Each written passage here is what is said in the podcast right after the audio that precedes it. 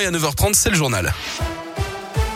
Et c'est avec Colin Cotte. Bonjour Colin. Bonjour Guillaume, bonjour à tous. Et à la une ce vendredi, c'est le dernier jour de campagne électorale avant le premier tour de la présidentielle dimanche prochain. Chacun des 12 candidats en lice jette ses toutes dernières forces dans la bataille. Une interview prévue aujourd'hui pour un média en ligne pour Emmanuel Macron. Marine Le Pen sera sur le terrain tout comme Valérie Pécresse et Yannick Jadot notamment.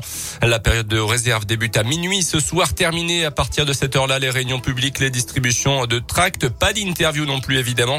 Aucun sondage ni estimation de résultats ne pourront être publiés avant les résultats officiels ce dimanche à 20h.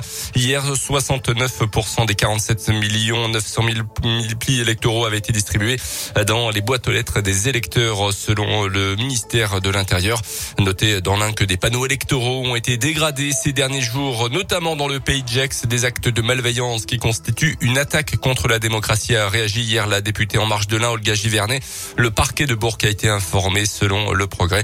La députée euh, En Marche qui a appelé la préfète de l'Ain à mobiliser les services des forces de l'ordre. Les auteurs de ces faits encourent une amende de 3 750 euros ainsi qu'une peine de travail d'intérêt général. Dans l'actu aussi, la Russie, suspendue officiellement du Conseil des droits de l'homme des Nations Unies. 93 pays ont voté dans ce sens hier, 24 contre et 58 pays se sont abstenus. De son côté, l'Ukraine demande à l'OTAN des armes maintenant ou ce sera trop tard, a déclaré le chef de la diplomatie ukrainienne. De son côté, le porte-parole du Kremlin a reconnu dire que les forces armées russes avaient déjà subi des pertes importantes depuis le début du conflit il y a plus d'un mois, évoquant une immense tragédie. Redoutant une offensive contre les régions de l'Est de l'Ukraine, les autorités locales ont à nouveau appelé hier la population civile à les quitter au plus vite. Les sports avec du basket, l'Eurocoupe terminé. La GL veut y retourner. Pour ça, il faut enchaîner les bons résultats en championnat.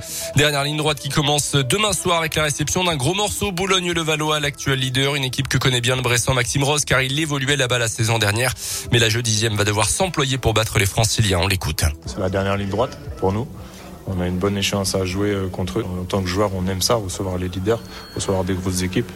Et ça va nous montrer le meilleur visage possible pour, gagner contre eux. On a toujours notre destin entre les mains pour le moment pour les playoffs. Donc euh, voilà, faut donner le maximum. Et c'est en jouant notre meilleur basket euh, ensemble qu'on arrivera à, faire tomber un peu cette équipe de, de premier du championnat. Ça peut faire un déclic, ça peut aussi envoyer un message à tout le monde en mettant la pression à ceux qui sont juste au-dessus de nous en disant que voilà, on va rien lâcher jusqu'à la fin et on sera dans leur talon jusqu'à la fin. Donc les erreurs seront un minima à faire pour ceux devant nous et, nous à tout donner aussi pour avoir un minimum d'erreurs à faire. La Gielbourg qui reçoit donc Boulogne-le-Valois demain soir à 20h. Un match assuré en direct et en intégralité sur la web radio Gielbourg sur radioscoop.com. Et puis en rugby, match nul dit partout d'Oyonnax sur le terrain de Béziers hier soir en Pro D2. L'USB se déplace sur le terrain du troisième Bayonne ce soir à 19h30.